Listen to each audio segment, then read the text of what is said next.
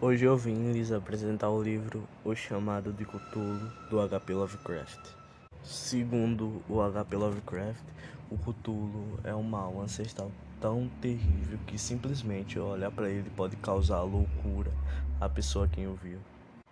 E mesmo que ninguém no mundo saiba da sua existência, ele é a criatura que trai todos os pesadelos da raça humana. Mas existem pessoas que sabem da sua existência e quer que ele venha para a Terra para trazer o mal de novo.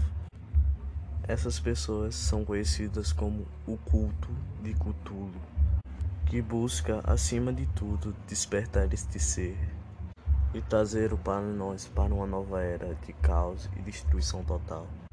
E existem claros indícios que o culto de Cthulhu existe desde o início dos tempos e que este ser sempre esteve aqui para causar o medo, o terror e os pesadelos.